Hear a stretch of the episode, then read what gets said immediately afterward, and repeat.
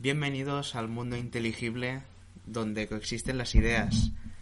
Hoy estoy aquí acompañado, como siempre, de mi fiel compañero, Francesc Racasens. Bienvenido. Hola. Y vamos a tratar el tema de las distopías. Así pues, hemos estado hablando antes un poco para plantearlo y hemos visto que hay dos grandes grupos de distopías, ¿no es así?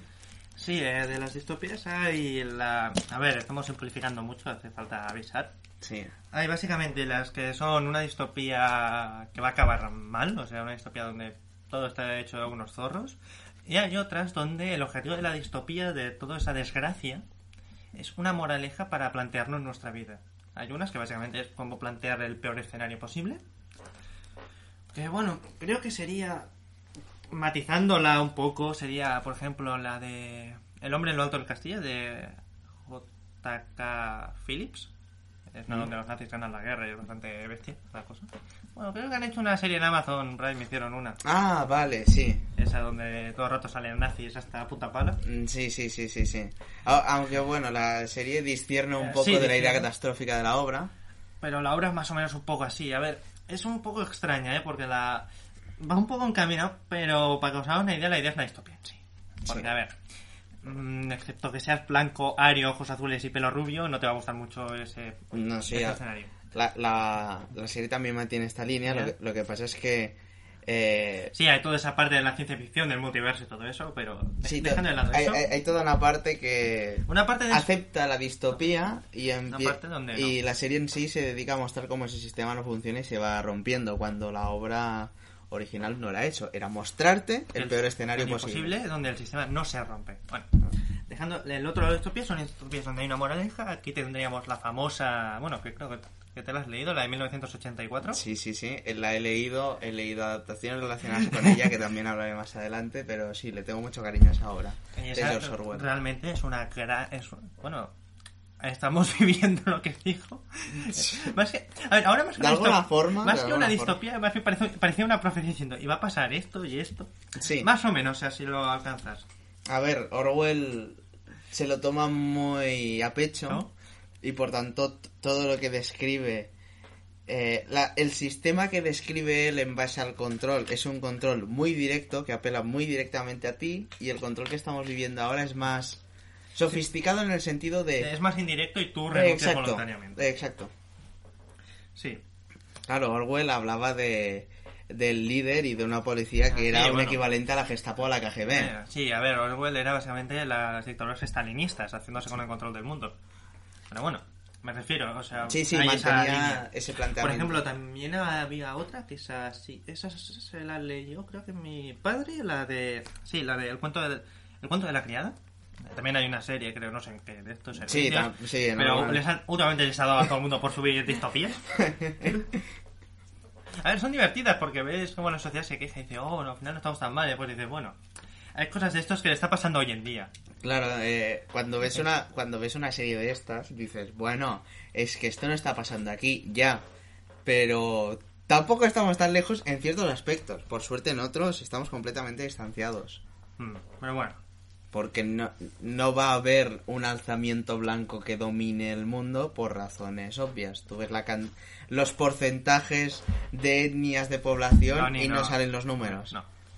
Pero bueno, mm, Pero sí que ideas del control, ideas de la manipulación del personal, esto ha pasado y seguirá pasando. Por ejemplo, creo que también hay una película muy interesante que creo que es una novela. O sea, en general muchas son adaptaciones. A ver, es que te suena por básicamente la adaptación que después descubres la novela. claro, muchas. sí, sí. Creo que es mm, 451 Fahrenheit. Sí. Sí, sí, sí. Sí, sí. que yo no he visto la película y en la novela he tenido tentación, pero he dicho, uff, no tengo tiempo. Mm. Que también es muy, es muy interesante cómo, qué manera de destruir la cultura y controlar la sociedad. O por ejemplo, una que creo que es muy famosa es a... a- Me sale el título en inglés, porque no me lo sé en español. Dilo en inglés, no Es pasa que nada. Me sale una, creo que es Un Mundo Feliz, a Happy Brave, a Hap- a Happy Brave New World. Creo que es. Me suena. Una donde se venera a Henry Ford. Vale, sí. Es- creo que es- tiene un título similar, ¿no? Sí, sí, sí. No sé tampoco el título en castellano. Bueno, pero- es que hay algunas más. O sea, un día me dio por leer reviews a palos, leer resúmenes. me leí tres o cuatro de golpe. Mm. básicamente a mí lo que me interesa muchas veces, en, sobre todo en ese- las distopías con moraleja o las que no lo tienen, es leerme el resumen y la descripción de un pavo y destripándotela. Porque claro, muchas veces primero son difíciles de encontrar los libros, Y no son lecturas fáciles. no son lecturas fáciles.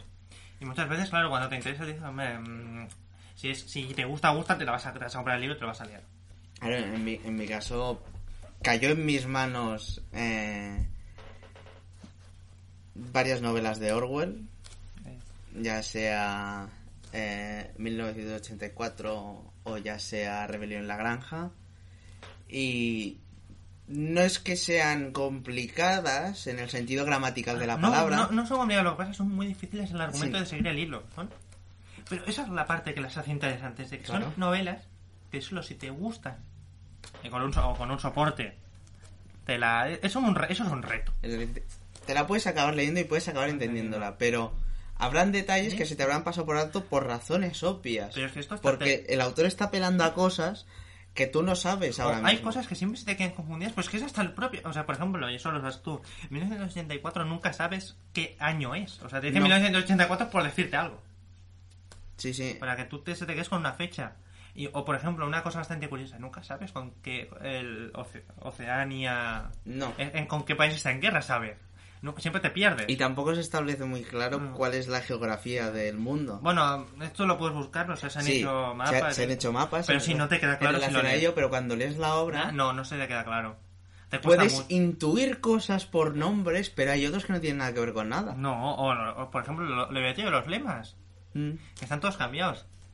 La. ¿Cómo era? La. Ver, me saldrá el lema bien, creo que es. Porque, por La ejemplo, ignorancia es libertad o la paz es guerra. a medida que va avanzando la obra, eh, los enemigos y los aliados del país van cambiando. Bueno, Y no te queda muy claro entonces si hay bandos, no hay bandos, o bueno, lo más divertido. cuál es el conflicto. Nunca sabes quién es el bueno o quién es el malo. No. Pero todos los que parecen buenos son malos, todos los que son malos son buenos. Y siempre están dando vueltas. Mm. Es- A ver, toda la situación que estamos viviendo ahora con todo esto del coronavirus y bla, bla, bla, bla. Yo que he ido andando desde, el desde mi casa al estudio, he dado un paseo por, Sí. por Barcelona atravesando la de punta a punta. Sí, prácticamente. Eh, Sí, básicamente, hombre. Sí, no, no. la- la- le, le ando a la zaga. Pues es impresionante ver la ciudad medio vacía. Sí. Sobre todo cuando a estas horas. Bueno, yo ahora ya una hora. Sí, claro, tenéis que contar que esto es un sábado. Esto Es un sábado en la temprana tarde. ¿eh? Mm, digamos que. Resulta casi extraordinario no Yo- ver a nadie. Yo, bueno, yo ahora una hora que he venido aquí, más o menos, no sé, el tiempo es bastante difícil. A esas horas, que es después de comer o antes de comer, depende de la, tu horario, mm, te atravesar Grande Paso de Gracia o Grande Gracia vacío, o sea, cruzar calles sin coches, sin nada, solo policía y los del, servi- los del servicio municipal. Mm. Bueno, eso y ver un montón de obras, de levantando dentro, están aprovechando, deben estar ahí en plan, vamos, vamos, vamos, chicos. Sí, sí. Pero sí, o sea, realmente hay una can... Yo cuando iba andando estaba pensando en, bueno, básicamente esto, lo de las distopías y te quedas pensando en... A mí me venía la imagen un poco poniéndola en contexto, porque si no es esto, la gran pandemia que aniquila la humanidad. A mí me parece la peli del Soy leyenda. No sé si hay un cómic o no, no sé cuál es el origen, no se la inventaron. So- No, yo no lo sé. Sé o que hay un libro, no sé si hay un cómic, sé que hay un libro Ah. del cual se basó la película. Que el final de la película y, y la obra son diferentes. que si acaso luego. Bueno, no, A no tema. creo que ya sé, sé la diferencia, pero bueno, continuando con esto, eh, me recuerda esa escena donde el hombre está eh, con la escopeta en mano y el perro caminando y todo está vacío por la quinta avenida. Bueno, yo estaba, bueno, es la, una de las calles más grandes de Barcelona. Casi casi con esa sensación. A ver, porque había cuatro personas por ahí, coches pasando. Pero llega a no ver nadie, yo tengo esa sensación. Yo estaría más o menos mirando como un paranoico. Lo es que no me aparezca ningún bicho ni nada. Mm. Pero bueno, Sí, la verdad es que resulta raro no ver Sí, se, las ciudades sobre todo a las horas a las que lo haces, o sea, todo vacío. Bueno, pues siguiendo con las distopías, muchas, las las cosas que tienes que te planteas, ¿qué hubiera pasado si?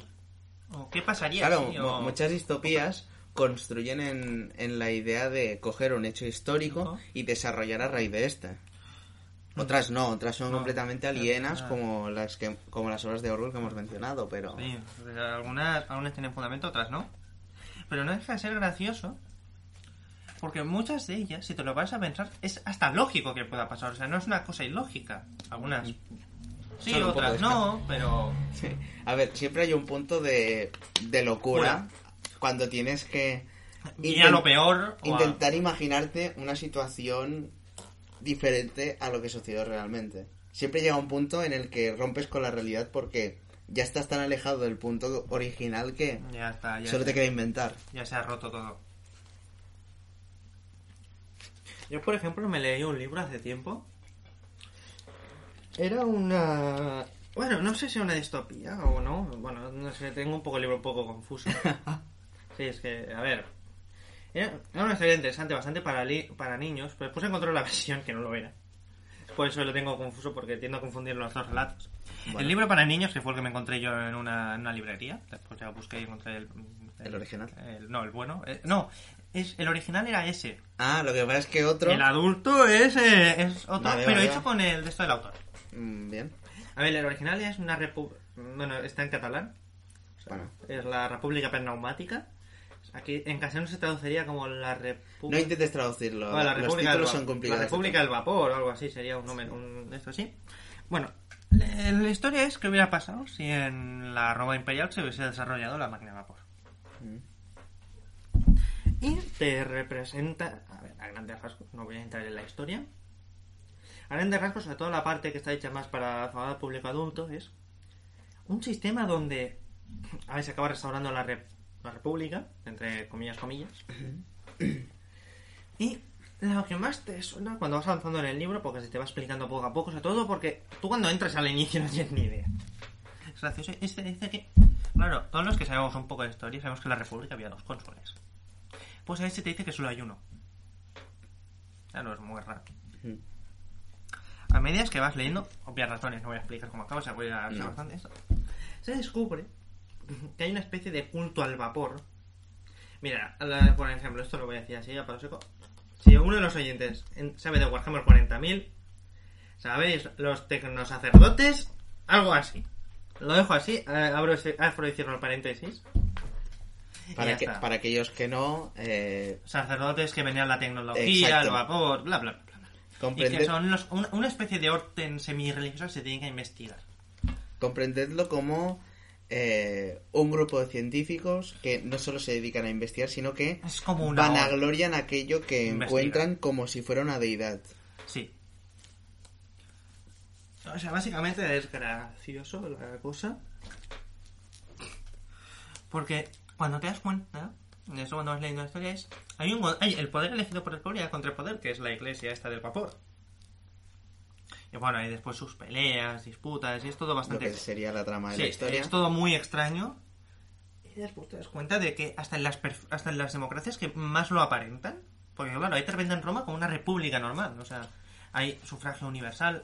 Bueno, a ver, se denigra a los asiáticos, pero bueno, me refiero a los asiáticos en plan oriente. Eh, me refiero a los asiáticos como chinos, japoneses, coreanos, todos estos. ¿eh? Asiáticos. Sí, Sería o sea- más correcto quizás. Sí, o sea, ¿no? no ni a los árabes ni a estos, no. No existe el cristianismo. O sea, también se explica, pero paso de decirlo. Eso que os compráis y os buscáis el libro. Mm. Ya os lo hemos dicho, así que ya tenéis una lectura. Ya, ya tenéis un par y van a salir más, pero continuemos. Pero bueno, es muy divertido ver cómo se va jugando con la sociedad. Y cómo después, como una sociedad que controlada por un Estado todopoderoso no se preocupa por el medio ambiente. Porque también te van explicando que han arrasado los bosques, han arrasado todo, con tal de encontrar la potencia del vapor. O es como lo dicen ellos. Es muy interesante donde, aunque nos preocupamos mucho nosotros, bueno, hay una cierta preocupación por el medio ambiente, digámoslo así, Sí. Si acaso en, en otra ocasión hablaremos de esto. de este tema. Ah, Pues como si hubiera pasado en otra, en otra situación, a lo mejor no, no sería tan bonito. O sea, porque las antiguas culturas, ellas tenían un capitalismo que realmente se le podría llamar salvaje. Porque no les importaba, la naturaleza era un medio. Exacto. Para dar un Por fin. mucho que gente se dedica a hablar de los tiempos pasados como si la gente de verdad tuviera una preocupación real por el ver, medio la ambiente. ironía- a ver, la ironía de los tocaría tiempos pasados es que no, analizarlo. no tenían ni la población ni la escala de los recursos. O sea, no tenían la capacidad para absorberlos a tal tamaño y extraerlos a tal tamaño. Claro. Esa es la única diferencia que hay, básicamente, entre la actualidad y la antigüedad. Pero si tienes los medios, Lo, lo harían. tiene la época que, que tuvo el cambio, que tuvo los medios, fue cuando ocurrió todo ese imperialismo tan brutal en Europa. Y no es que de un día para otro se iluminaran y dijeran, No, la... ahora sí que vamos a arrasar con todos los recursos del mundo. Siempre se había hecho. Siempre se había hecho, lo que pasa es que no, no se podía hacer una escala, no había, no había una capacidad organizativa para hacerlo a esa escala. Ni gente disponible, no, no había los medios ni la capacidad. No sé. Pero se hacía una escala, pero a menor, pues no se podía llegar a más. O sea, estaba la cosa capada, para que lo entendamos. Pero bueno. Mm, A ver, no sé, es, mm, siguiendo con el tema de las distopías, yo creo que mm, tendríamos que ir, a ver, a ti más o menos, ¿cuál dirías que podría ser? Un... A ver, de eso sacas la moraleja de cómo, cómo puede existir una falsa democracia representando a todo el mundo que es una democracia y cómo pues un gobierno puede llegar a ser despiadado con la voluntad del pueblo. No sé.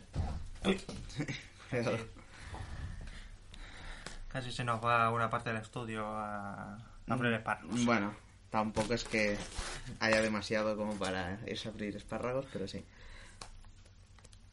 Hombre, la verdad es que el, el tema de las distopías es, es peligroso, sobre todo ahora por los tiempos que corren. Bueno, No porque nos parezcamos a ninguna distopía, no estoy hablando de esto. no es que estemos, sino por las opiniones políticas que puede tener la gente, porque pueden Exacto. representar ideales y poder ir a la gente. Hay, hay una obra que yo le tengo mucho cariño, que está planteada desde una distopía, que es Superman Hijo Rojo.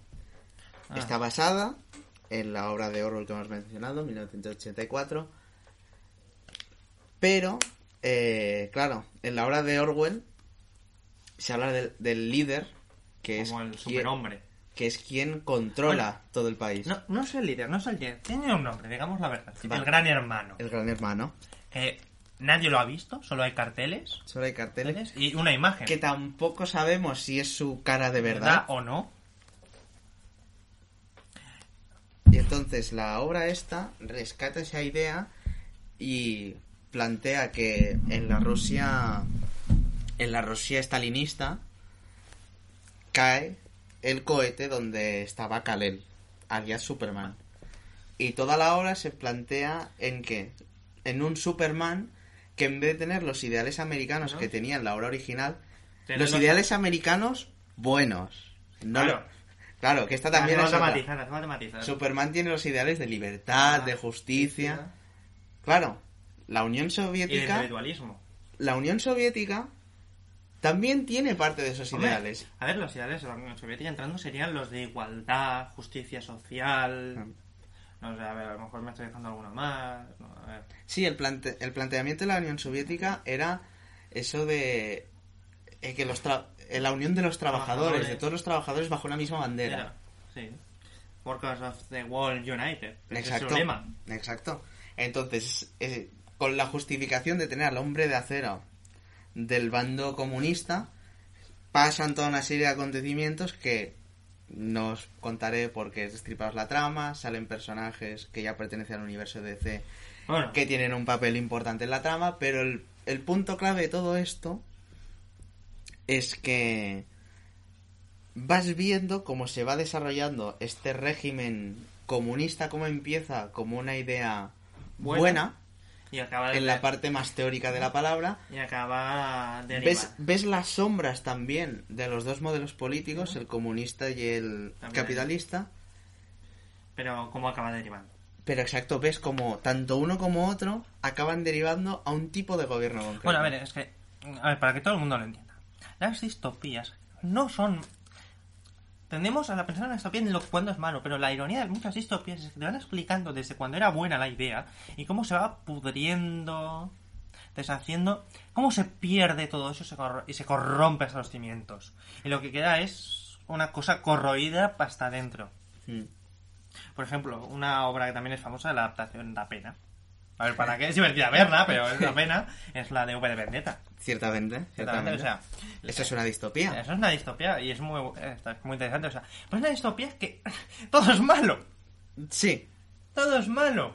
Es cogerte los dos, extre- los dos extremos políticos. sí. No, no vamos a entrar mucho para evitar problemas. Pero bueno, A ver, sería una obra que realmente se habría de comentar aparte. A, a todos los individuos que se consideran o anarquistas o fascistas deberían leerla. Sí. Bueno, hasta los comunistas en general. Todas las Sí. personas que tienen ideas de extrema derecha o extrema izquierda tendrían que leérsela para... Como mínimo, echarle un vistazo a la obra. Aunque no... No a la película. No, por favor. A muchas cosas de estas. Excepto, excepto la, adaptación, la adaptación original de 1984, la del 58, que es en blanco y negro. Por favor, no miréis las películas. A ver, ya sé que... Ah, pero es mucho más fácil, bla, bla, bla, bla, bla. No lo hagáis. Porque son... Solo para que entiendan la gravedad de la situación. No voy a destripar el final de V de Vendetta. Pero... Pero sí que voy a hacer un comentario a un hecho que pasa al final. Al final, V eh, lo mata un policía. En la película lo ametrallan 50 policías. Y la, y la conclusión de la obra de la película es que V es el bueno. que es que V es el bueno y que malo es el sistema. Ah. En la obra Hombre, original del cómic, Nunca sabes quién es el malo. O quién es el más V lo malo. mata un policía que ha sido degradado, que ha empezado a tomar estupefacientes porque estaba perdiendo el trabajo, le estaban amargando la vida. Y cuando lo mata no se cree ni que lo ha matado. De lo destrozado moral y psicológicamente que estaba el hombre. Por perseguirlo a él. Entonces, Se cree que está alucinando el hombre. no, no es que te diga que dices, ah, entonces en el cómic él es el bueno. No, es que en la obra, Ah. como bien está diciendo mi compañero, no hay bueno. Entonces todos son malos, sí. La obra te dice que los extremos son malos. Lo dice con mayores matices, la trama es realmente compleja, vale, vale mucho la pena leerla. Si puede caer, si cae en vuestras manos la obra de Vendetta, no la desperdiciéis, Sí. leedla. Es difícil encontrar la obra. Es un cómic eh, realmente rápido de leer. Te metes rápidamente en la trama. Tiene mucha complejidad, pero es raro pasar algo por alto debido a el ejercicio mental que te implica esa lectura. Mm, A mí, por ejemplo, hay una hay una obra que me leí. Me- a ver, voy a decirlo ya desde el inicio. Me la leí en inglés.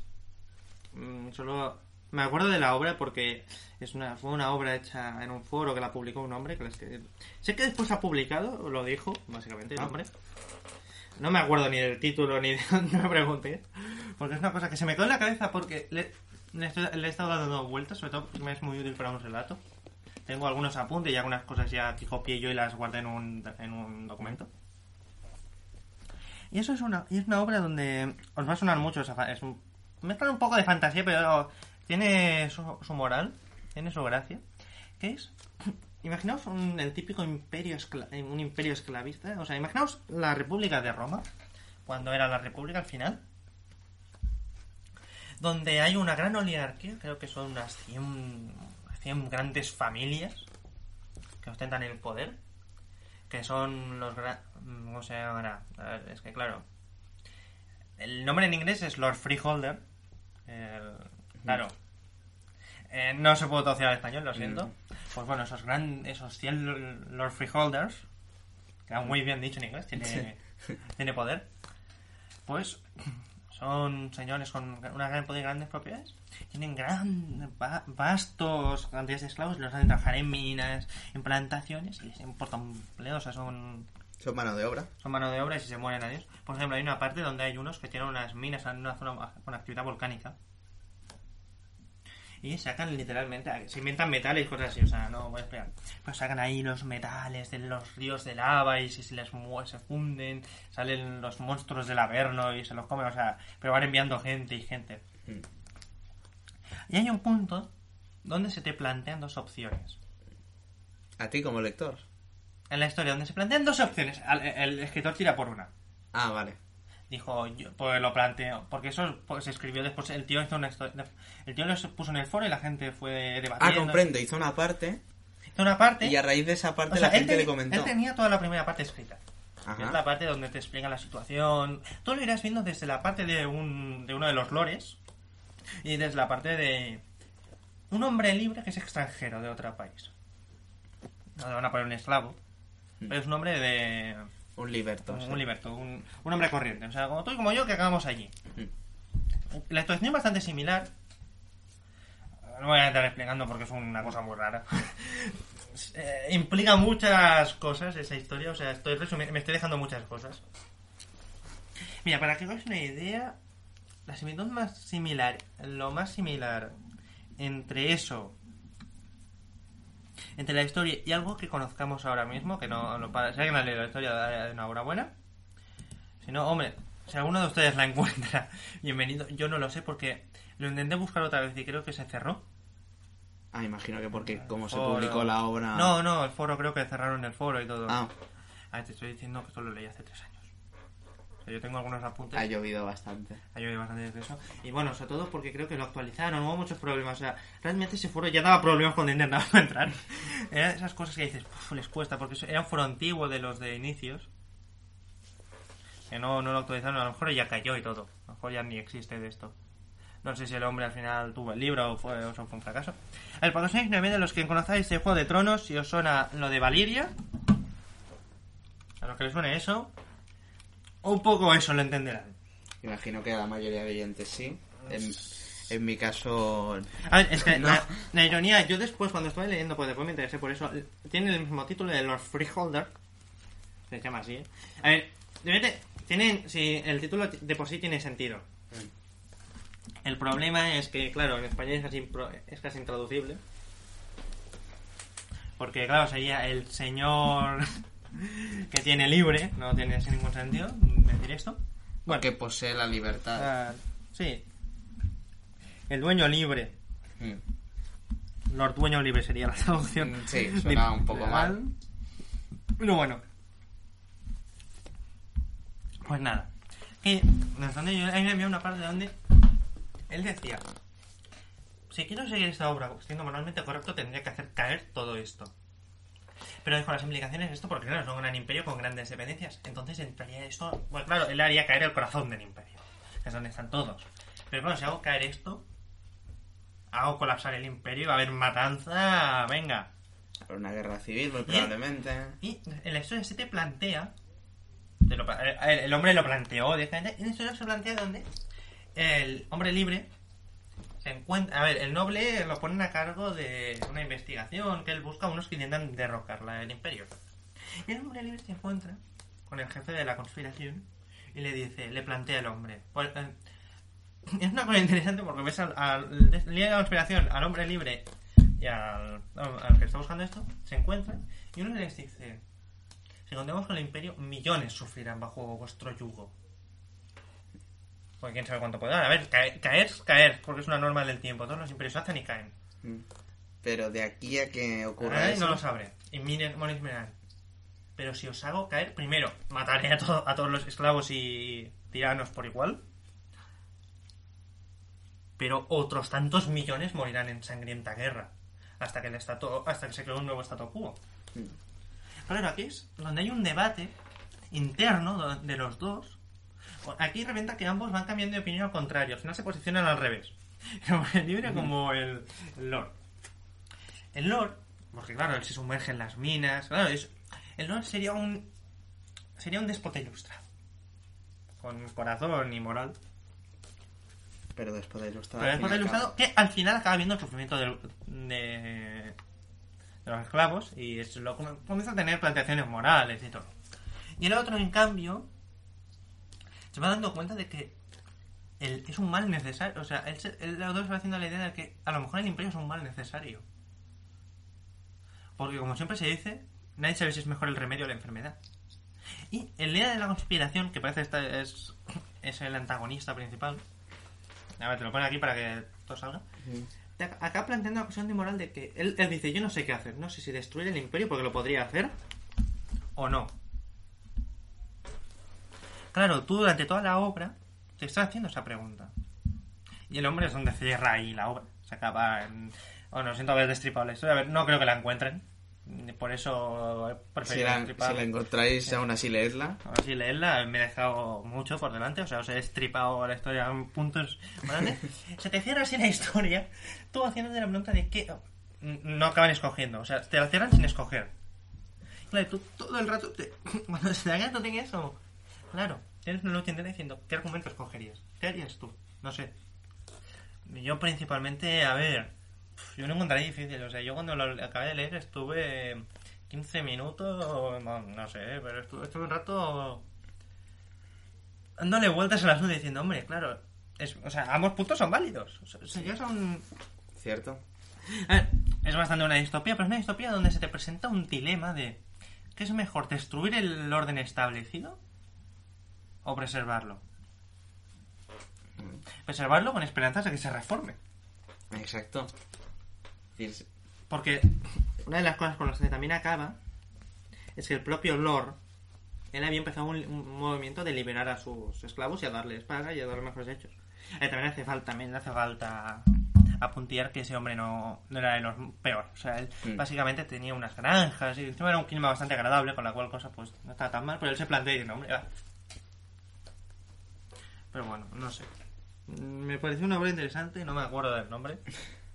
Es una pena, pero con lo que ha llovido después con... lo Si, de- alguien- si alguien en base a este resumen la ha leído por casualidad ¿Eh? y sí que se acuerda del nombre, que lo deje redactado en los comentarios Dios. lo agradeceremos profundamente. Si no la encuentran, mire, no me extrañaría. Si no lo encuentran, Porque yo ya, no, ya no he oído de qué va.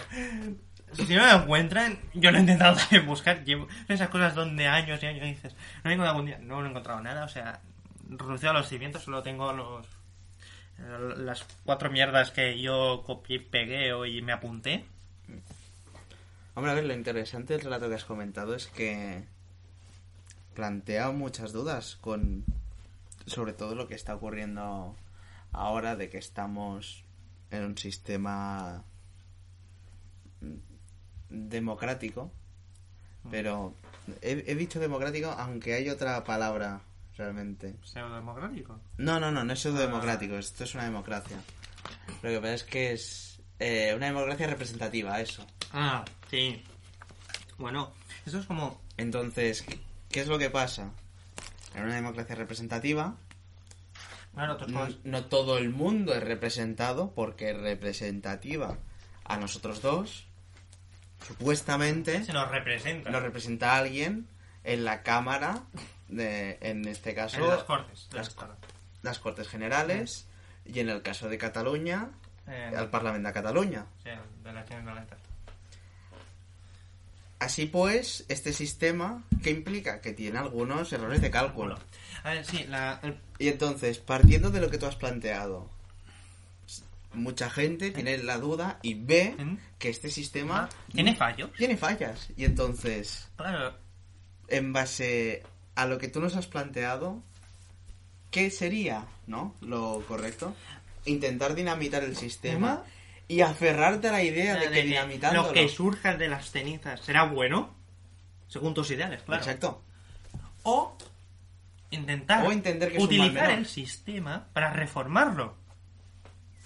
Eh, siempre, hay esa- siempre, en muchas distopías hay esa duda, sobre todo las, las que me gustan a mí son esas, donde siempre hay esa duda donde hay un camino que puede salvarte y otro que te conduce. Hay una hay la caja misteriosa y la puerta del esfuerzo. Tienes dos cosas, la caja misteriosa puede salir lo que te ima- sale de todo, pero claro, es, la, caja- es como la caja de Pandora. Es la caja de Pandora. Hay uno que es la caja de Pandora y otro que es uno, don- uno que es el ca- un camino donde no ves la luz, donde no ves la luz al final del túnel. Tienes dos cosas, abres la caja de Pandora o sigues el camino donde el camino donde no ves la luz. A ver, algo- a mí me gustan personalmente estos porque son ese dilema moral de ¿qué escojo? ¿El camino donde no veo la luz pero la puede haber? ¿O la caja de Pandora que puede haber la solución a los problemas? ¿O no?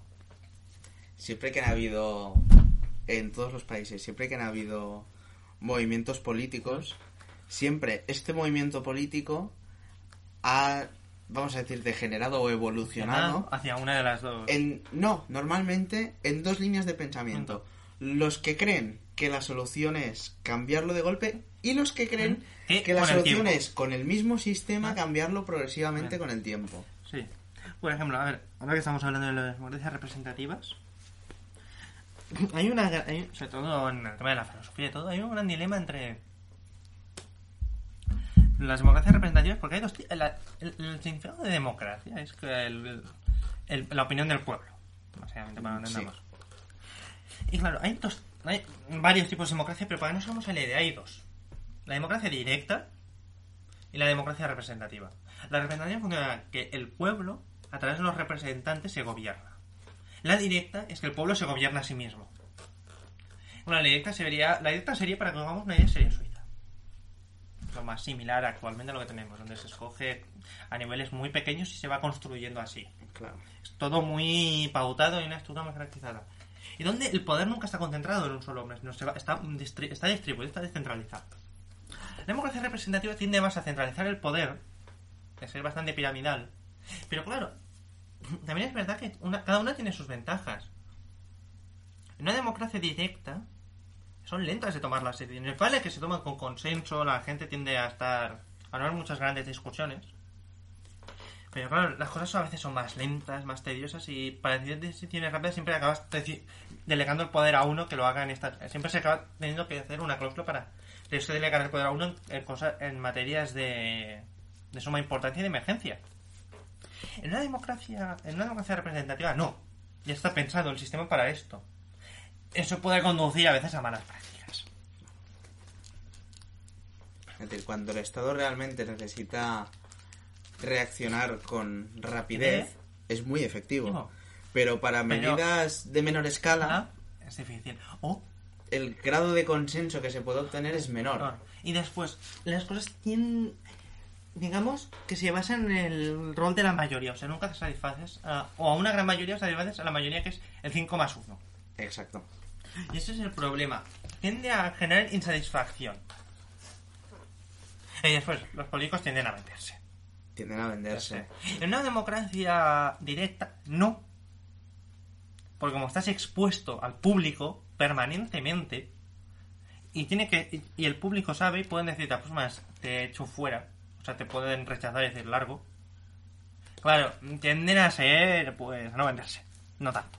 No tanto. O sea, a ver. Pero la función del político es vender. Sí, Siempre. vender. ¿Qué es lo que pasa en el caso de las democracias representativas? Pues obviamente el político de turno tiene que intentar apelar a la mayor parte de la población. Mm, O como mínimo al sector de votantes al que pertenece su partido. Sí. Bueno, dejemos un poco de lado toda la democracia y volvemos a las distopías. ¿no? ¿no? Hombre, es que es a lo que trata esto, ¿no? Este podcast. Bueno, al menos este capítulo de aquí.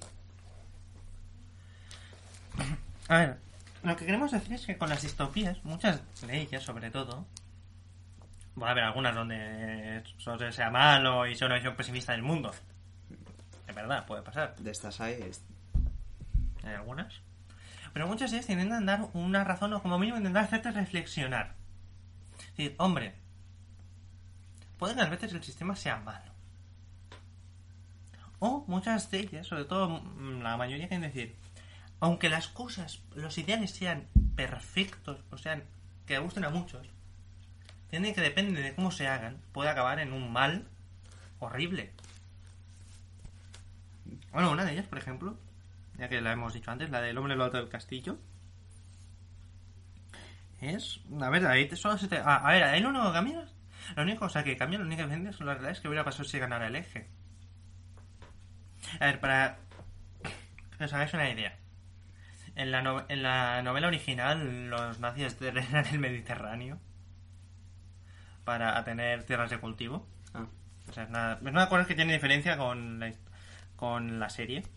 Ya estoy aportando algunos datos. sí, sí. Y el, y el mundo está firmemente gobernado por las potencias del eje. Y es una especie de guerra fría entre Japón y el Reich Sí. alemán. La Au- Alemania nazi. Aunque es, esto también me hace mucha gracia de las distopías relacionadas con la Segunda Guerra Mundial. Sí, porque. Y es que la gente se su- suele centrar en Estados Unidos y en y en Alemania. Pero la gente se olvida de que que existía Japón, existía Italia, existían los países, los aliados menores del eje. a mí sobre todo me hace gracia el tema que nos afectaría a nosotros que es España. España si hubieran ganado las potencias del eje, no hubiera cambiado mucho. No, una cosa que siempre nos preguntamos. Que, sobre todo en España hay mucha discusión. En comparativa a los cambios que sí que se verían en Estados Unidos o en regiones que fueron Eh. enemigas al eje, ¿Eh? Hubiese sido muy diferente. En cambio, en España. España o Italia, hubiésemos es verdad que hubieran sido población menor porque los alemanes lo consideraban menor. menor, pero, Pero, al fin y al cabo, al ser regímenes amistosos y que nunca fueron hostiles, al menos no durante la guerra ni Exacto. tuvieron que hacer nada, hubiesen tenido bastantes libertades. A ver, España hubiese sido lo que fue la historia real, un poco bastante. O sea, un sitio de vacaciones, un venidor. Sí, Un venidor hecho para alemanes. sí, sí, la, la, la diferencia sería Con Paco aquí hasta que nos muramos. la todos. diferencia sería que en vez de que los westerns los rodaran americanos a base de dólares, en Andalucía los rodarían alemanes a base De marcos de marcos y ya está. Reicho Marx. Sí, sí, sí. Pero sí, se suele ser Es- eh, al menos Eso siempre unos 40 resultado- años de la historia no hubiesen sido muy diferentes. Esto siempre me ha hecho muchas gracias y es que nunca han presentado a España. Yo he leído historias alternativas de la Segunda Guerra Mundial, he jugado a juegos relacionados con historias Sí. alternativas de la Segunda Guerra Mundial y nunca hablan ni de España ni de Italia. Hay muy pocos, hay muy pocos. Muy pocos. Sé, yo conozco algunos, sobre todo algunas historias y de esto, pero hay muy pocas. Sobre España y historias alternativas, muchas son, las cosas que he encontrado son de la guerra civil o Sí, la ¿no? guerra de Cuba. Yo tengo una, por ejemplo, que es difícil de encontrar, sobre todo. Solo la podéis encontrar en España o la encontráis por Amazon, bienvenidos a es difícil. Es en el día de hoy. Mm. Básicamente que guaña la República y ya está, o sea, no, no voy a entrar más, pero es difícil de encontrarla. Sí. Pero sí, muchas se centran en Estados Unidos, Gran Bretaña, la Unión Soviética. Pero no... Que, co- como es de menester, era menester. donde se habrían producido los mayores cambios. Pero claro, no hay esas partes pequeñas y esos, esos hilos que dices, aquí es donde te las curra, chaval. Claro, do- donde te llama la curiosidad es... Voy a buscar, y, en, y en los lugares que eran, pero... ah, vamos Pro a decir, eje. amigables eh, o como mínimo neutrales con respecto a la Segunda Guerra Mundial. Vale, si eran completamente neutrales, obviamente hubieran sido conquistados por las potencias del eje. Pero mm, Hombre, que hubiera pasado a Hungría, Rumanía, hubieron países que se mostraron como no beligerantes, Mm, pero que apoyaban a una parte. Entonces, Sí, no no sé. sé. A ver, yo siempre me he preguntado en... Ya tenemos una tarea, pues. Sí, es una... Bueno, no, ya, ya tiene una tarea nuestros oyentes. A ver, si, si alguno que nos escuche es de uno de esos países, ¿eh? Él ya puede buscar, pues a lo mejor dentro de su país estará. Sí. Por probabilidad de Por matemática. probabilidad tiene que estar, o sea, si nos escucha yo que sea un rumano, un húngaro, yo qué sé. Que curiosé sobre su país y Sí, sí. qué, qué puede haber redactado en relación a este tema. Ya Puede ser tienen ustedes una tarea pendiente. Sí, sí. Y es que es eso, como bien hemos mencionado, las distopías son una son básicamente una versión exagerada de lo que pudiera haber pasado en algún momento. Sí, determinado. son versiones exageradas. Pero que, que siempre te intentan aportar algo, Sí.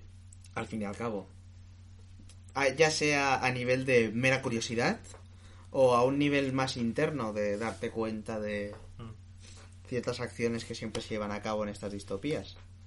Porque siempre hay un, un patrón que suele establecer, sobre todo en aquellas relacionadas más a, a apelar a un nivel teórico, más, más que centrarse en un evento como tal, eso de que las ideas buenas se van tornando Malas. en malas ejecuciones. Sí, o sea, es una buena idea mal ejecutada. Muchas distopías es una, buena, una muy buena idea, una idea buena, mal ejecutada, muy mal ejecutada o una catástrofe.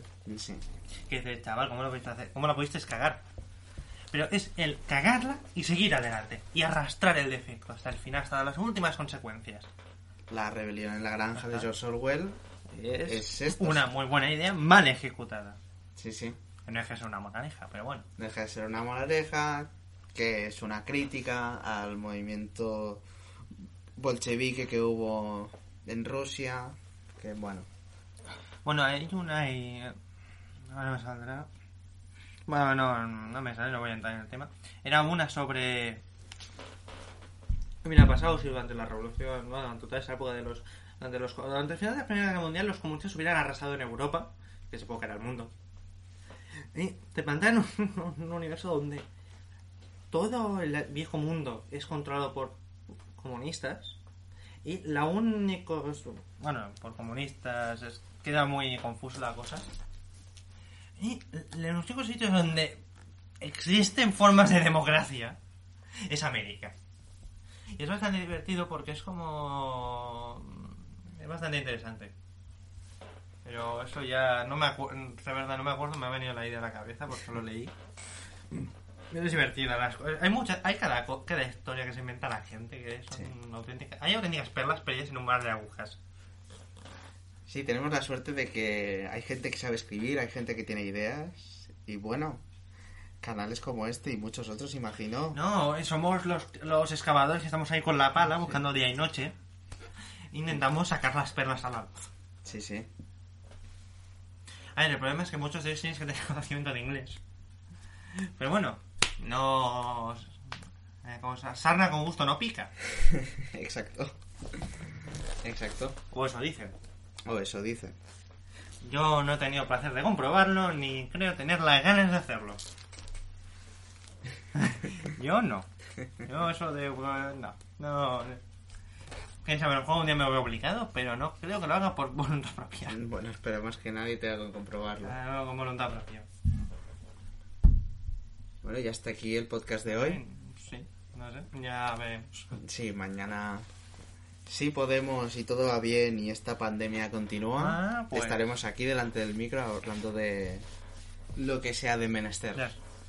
Un Sí. saludo de Mar Diego. Y muchas gracias, ¿eh? Muchas gracias por oírnos. Adiós.